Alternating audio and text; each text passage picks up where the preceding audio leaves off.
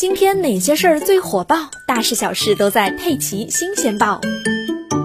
九月二日，据金旅集团相关负责人消息，之前住建部责令整改的湖北荆州巨型关公雕像已经启动拆卸转移工作，目前关公雕像的头部已经被卸下了。二零二零年十月八日，荆州巨型关公雕像被住建部通报责令整改。通报称，湖北省荆州市在古城历史城区范围内建设的巨型关公雕像高达五十七点三米，违反了有关规定，破坏了古城风貌和历史文脉。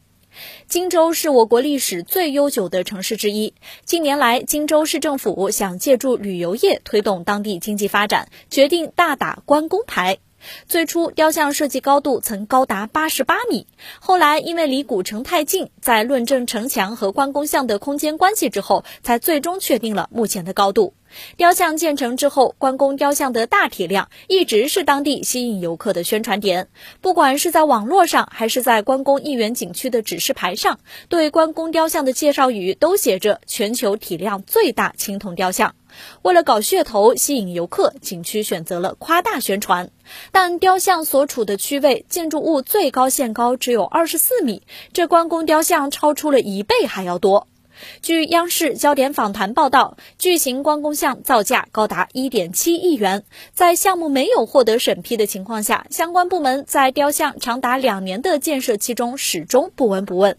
去年七月，有媒体报道称，关公雕像的基座正在沉降。随后，金绿集团还聘请了第三方机构，在像体四周布测了观测点监测，每年监测费又有大约三十万元。直到去年十一月十七日，荆州市组织规划、建筑、雕塑、文保等权威专家通过相关研究，决定科学制定搬移方案。